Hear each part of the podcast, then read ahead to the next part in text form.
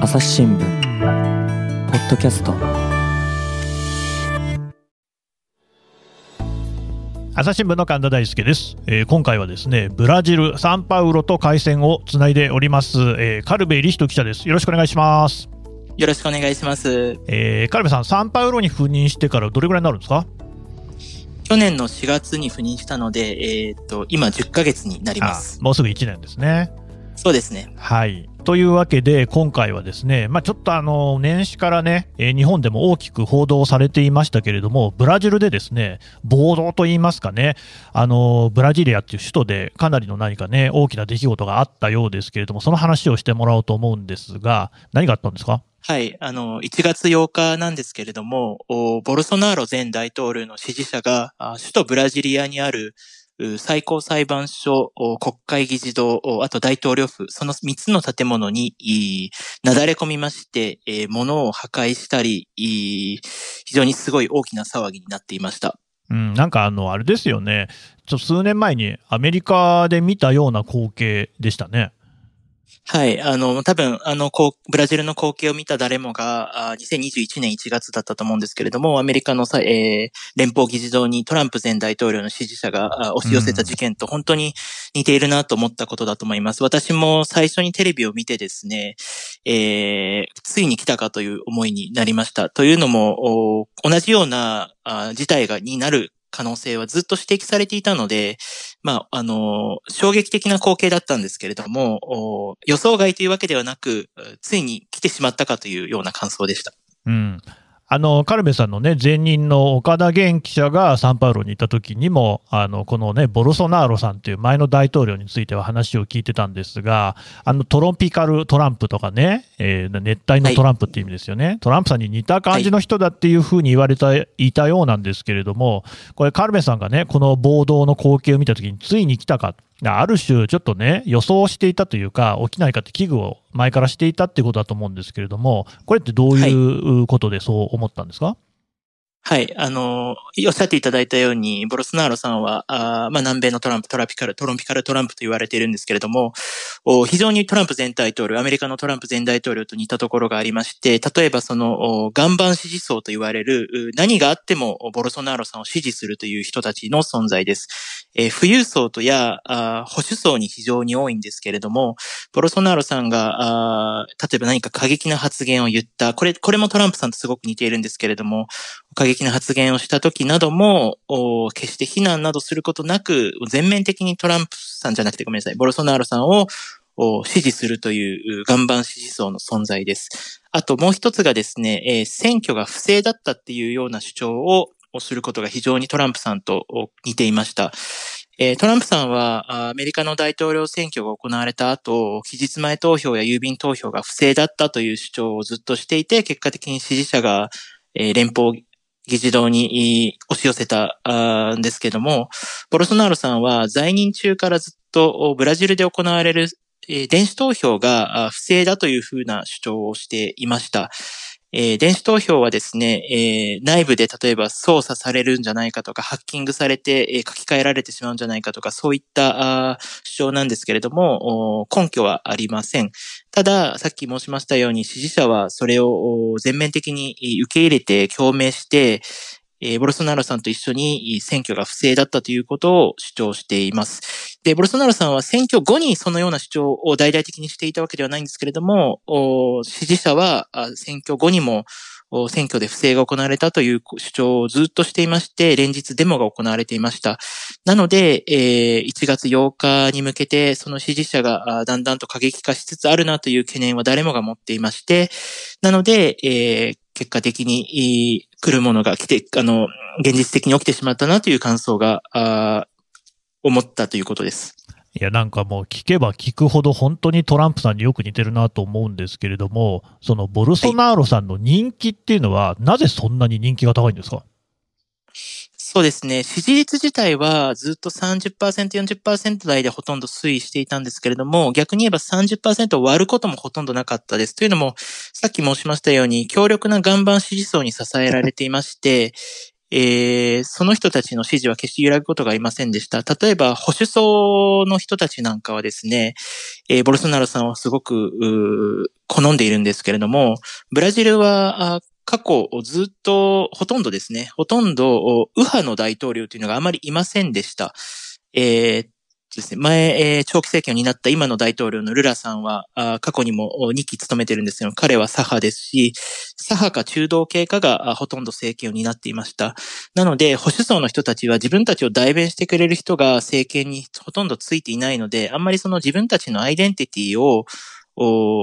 認めてくれるっていうような感情になっていなかったみたいです。なので、ボルソナロさんが、表に出てことで、自分たちが保守でもいいんだっていう、その、なんて言うんだろうな、えー、誇りをくすぐられると言いますか、あそういった思いを再認識させられていたので、そういう人たちからの支持は決して失われませんでした。で、ボルソナロさん自身も保守なので、例えば銃規制を緩和したりですね、えー、同性婚や中絶、妊娠、え、人工妊娠中絶の問題に、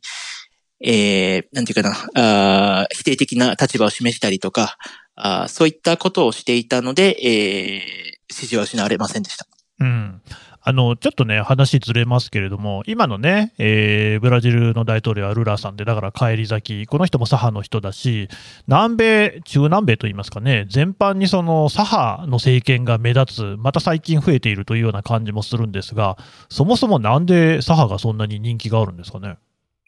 はい。あの、これはですね、えー、左派が各国ですごく人気っていうよりかは、どっちかっていうと、その既存の勢力に対する反感が強くて、結果的に振り子のように、右派政権だったところはもう右派じゃダメだから左派になったっていうようなことがあると思います。例えば、私が去年の5月に取材に訪れたコロンビアで大統領選挙があったんですけれども、5月に一時投票に、6月に決選投票がありまして、えー、コロンビアでは初めて左派の政権が誕生しました。そこもずっと中東系や右派系が、えー、と、請求になっていたんですけれども、コロンビアの方々の民意が、だいぶ怒り、なんていうかな、既存政権に対する怒りがだいぶ増していまして、それで左派に移り変わったということです。で、チリも昨年の3月に、えー、っと、ごめんなさい、3月に左派の大統領が就任したんですけれども、同様に、やっぱり既存勢力ではなく左派がいい、左派の大統領に置き換わったという感じでして、えー、左派だからいいというよりも、右派中東の既存勢力が、あなんていうかな、あこれじゃダメだってなって左派に置き換わったというような印象ですね。うんうん、あのちょっとね、ブラジルに話戻しますけれども、ブラジルで大統領選挙があったのっていつなんでしたっけ？去年の10月です。10月の最初の週の日曜日に一時投票がありまして、最後の週の30日だったと思いますが、に決選投票がありました。うんうん、この大統領選の構図はどんな感じだったんですか？はい、えー、さっき申しましたように、ルラ大統領ですね、2000年代に2期務めた大統領なんですけれども、彼が、あずっと選挙戦をリードしていました。で、ボルソナーロ大統領が現職で再選を狙う狙うという構図で、もうこの二人による、なんていうかなあ、支持率では、大統領選挙自体には候補者はたくさん乱立したんですけれども、もうこの二人が、あ支持率では上位だったということです。事実上の一騎打ちってことですね。はい、そうです。まあ、カルベさんもね、あの、もともと英語は堪能だけど、スペイン語の今勉強してるでしょ？そうですね。スペイン語も知っているけど、どっちかというと今、ポルトガル語です、ね、ブラジルはポルトガル語でしたね。すいません。はい。多分ね、頭の中であなた今、外国語が先に出てるんだろうなって感じしますよね。いやいや、もう、ポルトガル語は非常に難しくて。いや、日本語が出てくるまでになんか一旦ポルトガル語から翻訳してんじゃないかぐらいに思ってますけど。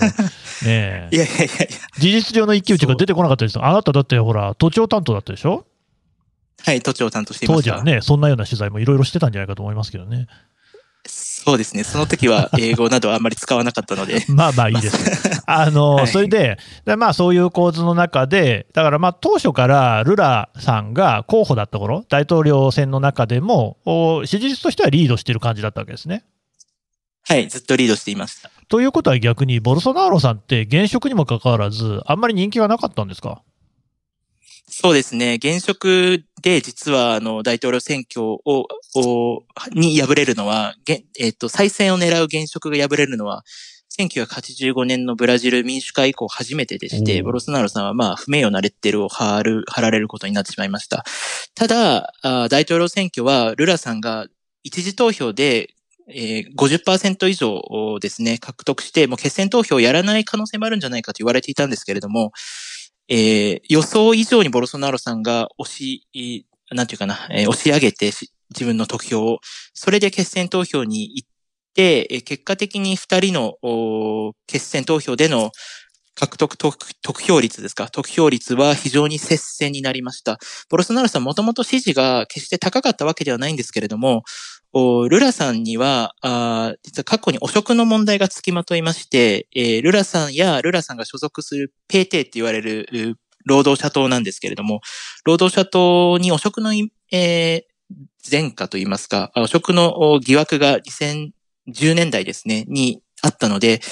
ルラさんや労働者党を嫌う人も非常に多く、結果的にボロソナロさんに流れた人も少なからずいたということでした。うんうん、ただ、決選投票の結果、ルラさんが大統領に選ばれたわけですね。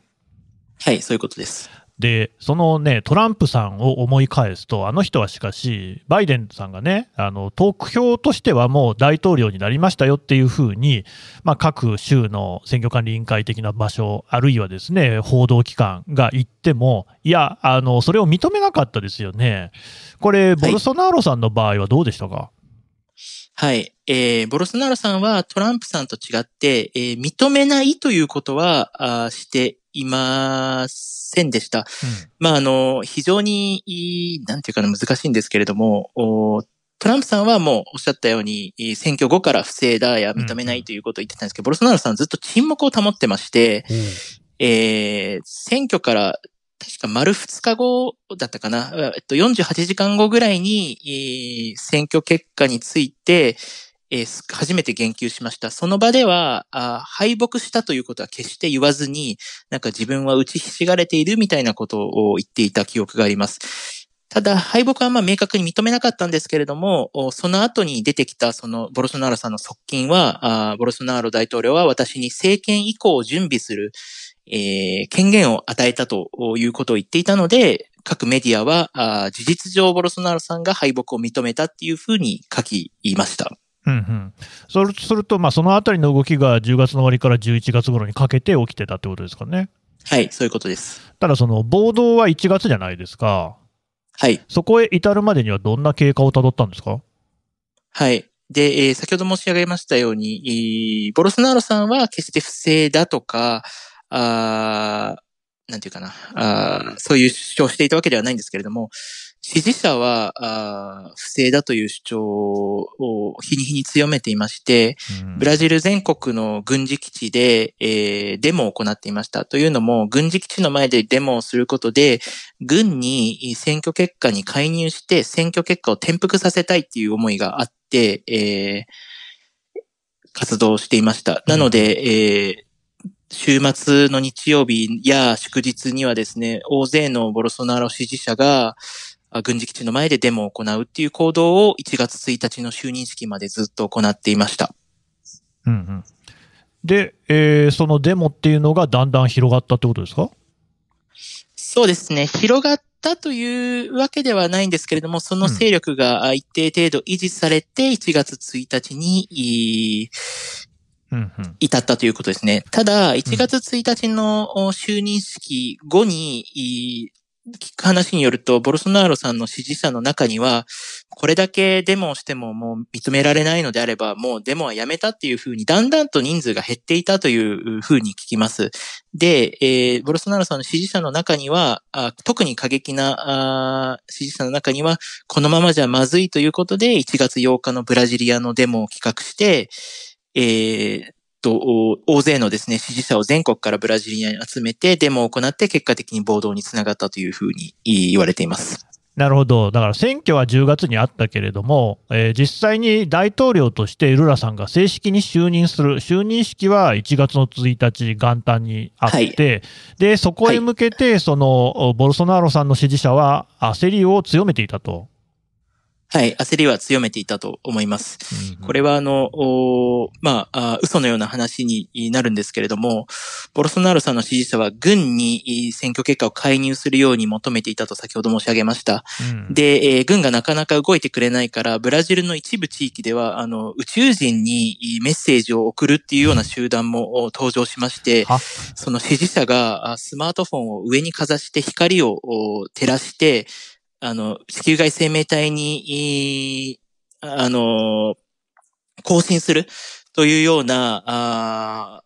活動しているっていうグループもありました。というのが地元メディアにも出ていました。あ、カルさん、ちょっとやばくないですか、その人たち？まあ、ちょっと私も直接取材したわけではないので、あの、どうしてそういう考えにまで至ったのかわからないんですけれども、もうそれほどまでに、ルラさんでは嫌だという結果が、ことだったと思います。彼らにとっては。でもその話を聞くとちょっとその、それこそ Q アノン信奉者的な若干とんでも感のある人たちもいたってことですかね。そうですね。トランプ前大統領、あの、アメリカの場合はトランプ前大統領の支持者の中にも陰謀論の方、陰謀論を唱えている方がたくさんいたと思うんですけども、ブラジルもやはりですね、同じような光景は多少ありまして、やはりボロソナーロさんえー、にならないと、例えば国家が破滅するとか、ルラさんは共産主義者の手下だとか、あいろいろと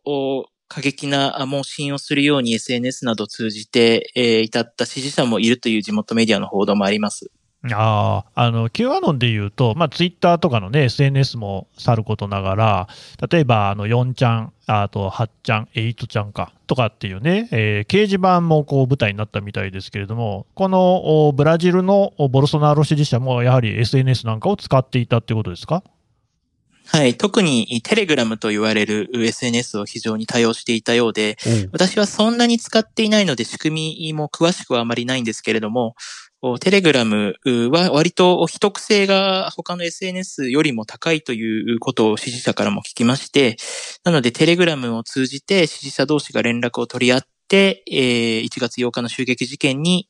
つなげたっていうようなお話も聞いたことがあります。うん、テレグラムね。あの、実は私、イランに特派員にいた時に、イランの人はテレグラムすごい使うんですよ。あで、もともとロシア製のアプリで、で、今ね、日本では、まあ、これ収録している時点では、えー、テレグラム実はすごくこう名前が知られるようになっていて、えー、フィリピンでね、ルフィを名乗る人物が様々なですね、強盗事件を指示していたっていう疑いのある事件、これで使われていたのがテレグラムだったなんていうふうにも言われてるんですが、ブラジルでは普段、まあテレグラム自体は LINE みたいなアプリですけれども、ブラジルでは主にその LINE 的なアプリって何が使われてるんですか？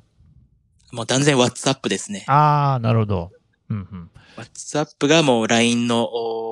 LINE と同様で、えー、はい、使われています。そうすると、テレグラムを使う人っていうのは、まあ、マイノリティというか、そんなにたくさんはいないそうですね。多分皆さん、インストールぐらいしてる人は多いのかもしれないけど、うんうん例えば友人とのやりとりとか、地元、そうですね、地元のお店とのやりとりももう WhatsApp を使ってやりますし、テレグラムを使ってやるお店や友人などは、あの、私は知らないですね。そうすると、まあ、ボルソナーロさんの支持者たちは、あの、わざとというか、あえてそういうテレグラムを使ってやり取りをしてたっていうところなんでしょうかね。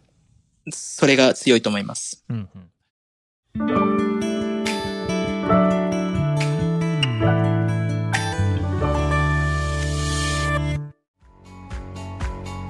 私は朝日新聞歩きき。人工音声が伝える速報ニュースのポッドキャストです。通勤中でもお料理中でも運動中でも趣味の作業中でも何かしながら最新のニュースをフォローできます。あなたの知りたいニュースどこででも。朝日新聞歩きき。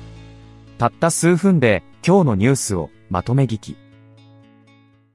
はい。で、えー、実際の1月1日の就任式を迎えるわけなんですが、そこでどうなったんですかね？はい、1月1日の就任式自体は、あまあ、平穏無事に終わりました。一人、ボルソナロさんの支持者が、就任式の近くでなんか爆弾を持っていたというような騒ぎはあったんですけれども、もうそれぐらいで、えー、その日に何かの暴力事件があったなどということはありませんでした。で、えー、その後どうなるんですか？その後1週間、1月8日まであるんですけれども、うん、支持者の人たちが1月8日に向けて準備をして、えー、ブラジルに集まろうというような計画をしていたと言われています。で、えっ、ー、と、はい、そうですね、あの、支持者の間では、あえっ、ー、と、確かフェスタダセウマって言うんですけど、えっ、ー、と、セルマのパーティーという隠語がテレグラムなどを中心に飛び交っていまして、これあの、セルマのパーティーというもの自体はまあそんなに意味がある言葉ではないんですけど、セルマというのはセルバという言葉にかけていて、セルバというのはブラジルの軍隊が突撃の際に使う、なんていうかな、合図のような言葉のようで、えー、そういう隠語を隠した、隠語を使った言葉を広めて支持者の間で、えーと、まあ、どこまで襲撃をしようという意図があったかはまだ分かっていないんですけれども、何かしらちょっと派手なことをやろうというような企画は支持者の間でかなり広まりつつあったみたいですね。なるほど、なるほど。で、まあそういうそのキーワードなんかを広げながら、みんなでその首都のね、ブラジリアに集まろうというような感じ。なんせブラジルって言っても本当に巨大な国で、今ちょっと外務省のホームページに出ますけれども、世界でも面積の大きい国で5番目になってる、中国の次、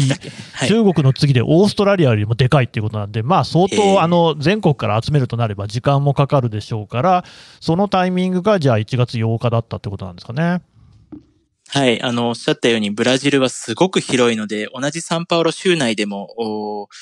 サンパウロ市、私が住んでるサンパウロ市からサンパウロ州の別の市に行くだけでももう一日がかりとかいうこともあるので、うん、支持者の方々は、それこそ本当に18時間の移動とか、で、大体がバスで来ていたので、えー、やっぱり非常に長距離移動しられてまで集まったようですね。なるほど。そして当日なんですが、当日はどんな動きだったんでしょう？えー、1月8日ですね、えー、確か午後2、2時、お昼過ぎからデモが行われまして、えー、さっき申し上げましたように、ブラジルのその軍、各軍事基地に、軍事基地の前に支持者が大勢集まって、えー、野営というかキャンプをずっとしていたんですけれども、うん、ブラジリアも同様でして、そこでキャンプをしていた支持者たちが、あ集まって全国から来た人たちと合流して、えー、ブラジルの軍事基地、ブラジリアの軍事基地からその政府中枢の最最高裁とか大統領府などがある区画に7キロの更新デモを行っていました。うん、で、えー、午後3時過ぎになって、えー、そのデモ隊の一部があバリケードを突破して、えー、議会やあ大統領府になだれ込んだという形になります。うん。これあの、当然、警備をしている人とかもいるんじゃないかと思うんですが、どうやって破っていったんですか？はい、あの警備は確かにいたんですけれども、これはまあまさに今捜査中なんですけれども、警備の人数があまり多くなかった。で、報道によりますと、もう少し大き大きな警備計画をした方がいいんではないかという、その当局での下からの愚心があったそうなんですけれども、どうやらそれが実現せず、非常に少ない、多くない人数の警備を、えっと、警備はあまり人数が割かれていなかったそうです。で、えー、と、暴動の、暴動を起こした人たちがなだれ込む間も何もせず突っ立っていた警察官や軍人の姿も目撃されていて、えー、これはまさに今捜査中なんですけれども、その軍や警察の中にも、ボロソナロさんを支持する存在がいて、さらにはこの、手招きをしたんじゃないかというような内通者の存在をルラ大統領は今、主張しています。うん、なるほどね。で、あの、さ冒頭の話だと、大統領府だけでなく、国会議事堂や最高裁判所にも侵入、これは一度に侵入したんですか、それとも次々襲ったって感じなんですか？えー、もう一度にだと、一度にですね、うん、えー、もう4000人近い支持者が当日デモを起こした、起こしていたんですけれども、もうそのうちの、そうですね、何人が、大統領府何人が最高裁っていうような風にも枝分かれしていったんだと思います。カルベさん、現場行ったんですか？私はですね、あの、当日日曜日で、えー、家族で買い物をしていました。うんうん、で、えー、買い物から帰って家を、家に着いたあ10分後ぐらいに、同じ支局のスタッフから今すぐテレビをつけた方がいいと言われて、テレビをつけてみたら、うん、冒頭申し上げたような、まあ、衝撃的な光景が広がったので、まあ、来たものが、来るものが来たなと思ったので、もう、その30分後には飛行機を予約して、えー、3時過ぎの発生だったんですけれども、7時の飛行機に乗って、9時に着いて、えー、すぐにブラジリアに着きました。うん、ブラジリアどんな様子でした？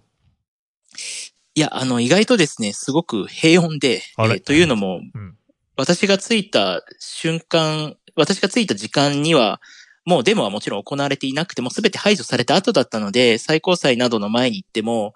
警察や軍しかいなかったので、うん、えー、そこにはあ誰もいなくてあ平穏でした。ただその後、軍事基地の前に行って、えー、支持者がまだいたので、えー、インタビューしたら、やっぱりまだまだ大勢の支持者がいて、その、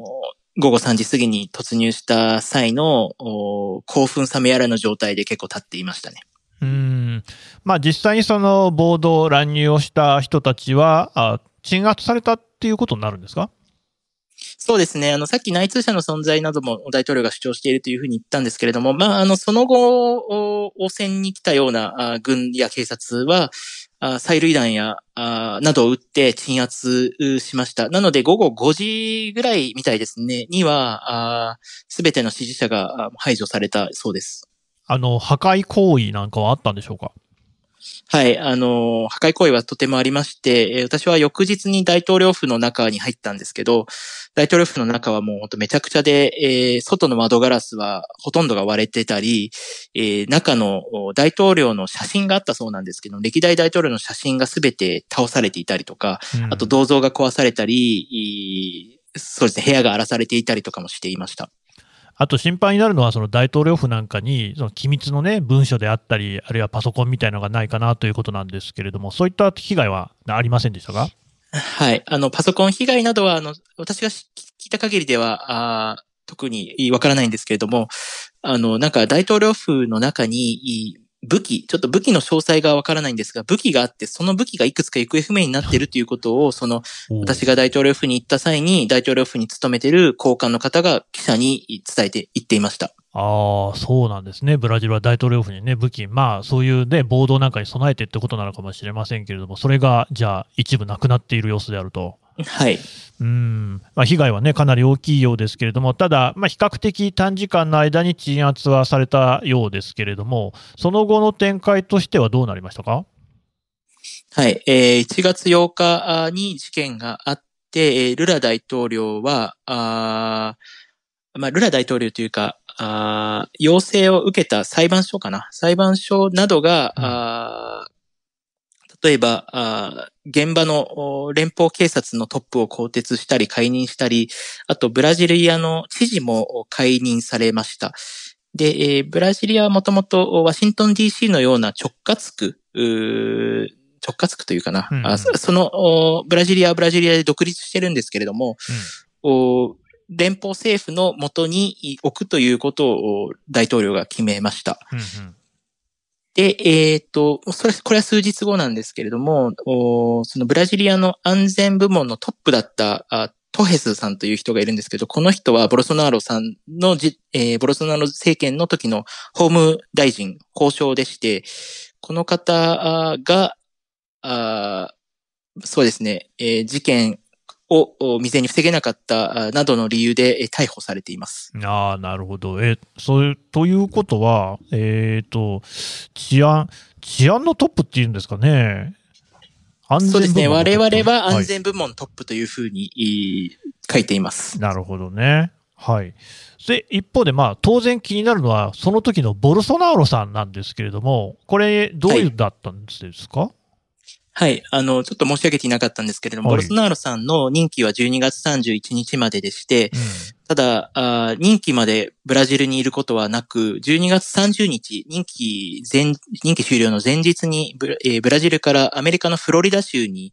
渡っています。なので、就任式は通常その現前任の大統領から新任の大統領にそのタスキのようなものをですね、うん、受け継ぐっていう儀式があるんですけれども、うん、もうそれを放棄して、えー、ブラジルからフロリダに行きました。で、事件時もボルソナーロさんはフロリダにいまして、えー、事件から6時間後ぐらいだったと思いますが、ツイッターに、暴動を起こした支持者のことを非難するようなあ投稿をしています。でも実際どうなんですか、このボルソナーロさんが陰でこの暴動を操っていたとか、そういう話はないんですか？これがまさに今本当に争点になっているところでして、ボルソナーロさんは全面的に否定しているんですけれども、ブラジルの検察当局は、関わっているというよりはその支持者を扇動した、煽った、というような疑いを持っていて、今まさにボルソナロさんへの捜査を始めているところです。ただ申し上げましたようにフロリダにいるので本人から事情を聞ける目処は立っていなく、ボルソナロさんは1月中にブラジルに帰るっていうふうにもともと言ってたんですけれども、先日1月中に帰ることはなく半年間の滞在延長をアメリカに、ビザの、ビザをですね、更新するような行動などもしているので、しばらくアメリカに留まるものと思います。なるほど、まあね、じゃあ事態は今後の推移っていうことになりそうですが、ブラジルの人たちのこの事件に対する受け止めはどうですか？はい、あの、世論調査ではですね、もうほとんどがこの暴動事件について非難しています。えー、っとですね、ちょっと世論調査の結果、事件から数日後に世論調査があったんですが、90%以上の人が事件に反対だと答えています。93%ですね。うんうん、で、事件にまあ賛成だという答えた人はわずか3%でした。なので、あの、先ほど大統領選挙の結果は非常に僅差だったというふうに申し上げたんですけれども、ボルソナロさんに投票した人の中でも、事件に反対している人は非常にたくさん多いものと思われます。それとなんか余波といいますか、我々もね、えー、カナリア軍団としてよく見慣れているブラジルのね、サッカー代表のユニフォーム、これがなんかこうちょっと危険に、危機にさらされてるみたいですね。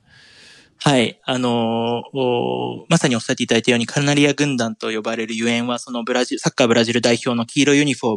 ムなんですけれども、ここ数年、この黄色ユニフォームが、ボルソナーロさんや支持者のトレードマークになっていまして、えー、私も何度も取材したボルソナーロさんの政治集会などでは、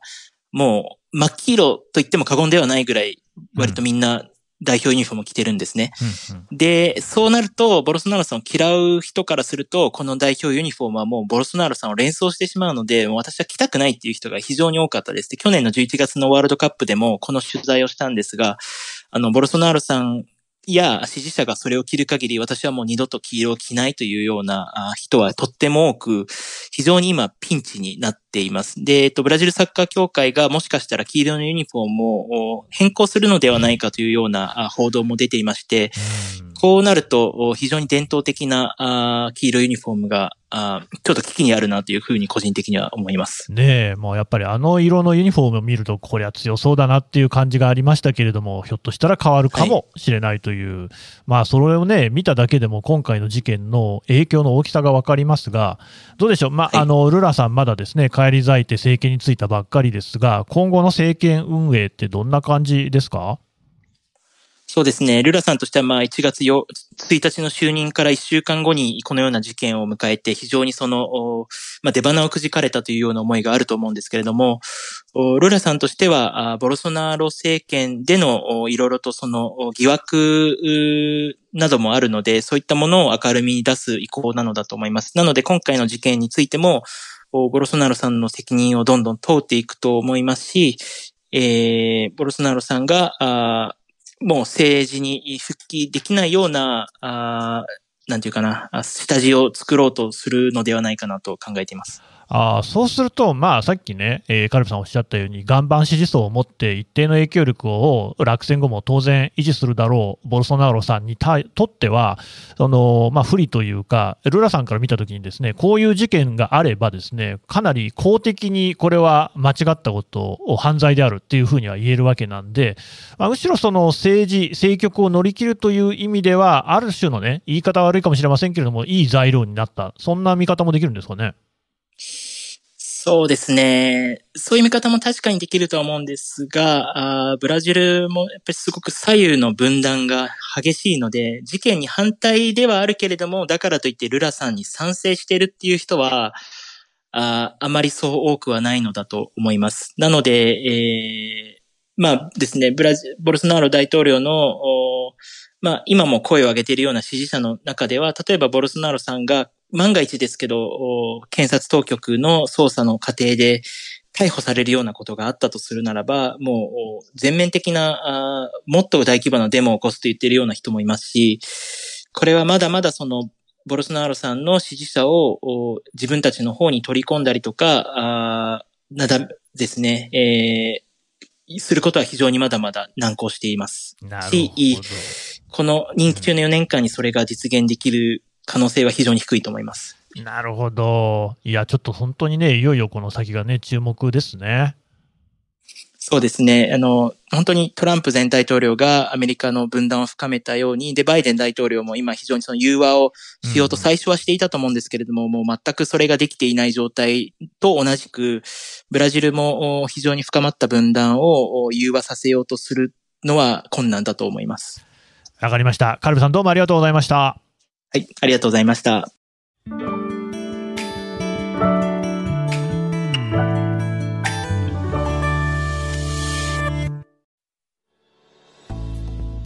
はい、えー、ブラジル・サンパウロからあカルベ・リヒト記者のお話を伺ってきました。さてね、カルベさん、あの今回の記事、これ、まあ、いろんな記事をね、カルベさん書いてますけど、朝日新聞デジタルで読めますね。はい、朝日新聞デジタルで、えー、お読みいただけます。あの先ほど申し上げた、あの、ブラジル代表の黄色いユニフォームがピンチなどという記事も書いておりますので、ぜひご覧いただければ幸いです。はい、えー、記事のね、えー、全部はちょっと無理なんですけども、一部に対しては、このポッドキャストの概要欄からもリンクを貼っておこうと思いますので、読んでいただければと思います。それとなんか、あの、まとまった形で、えー、雑誌に載せるそうですね。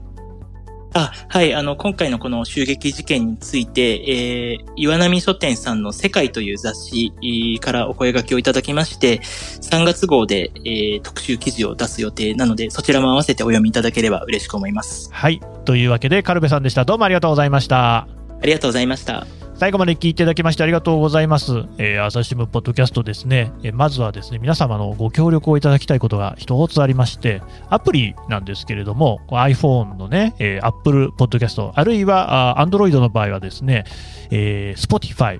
あるいは Amazon Music、これでですね、えっ、ー、と、レビューをつけられるんです。ただね、書かなくてもいいんですよ。星だけつけていただくってこともできますので、星がつくだけで、その数が多くなるだけで、我々としては大変ですね、あの、嬉しく思いますので、なんとかぜひちょっとご協力いただければと思います。その他にもですね、様々な情報を概要欄の方に掲載しておりますので、お読みをいただければと思います。朝日新聞ポッドキャスト、朝日新聞の神田大輔がお送りしました。それではまたお会いしましょう。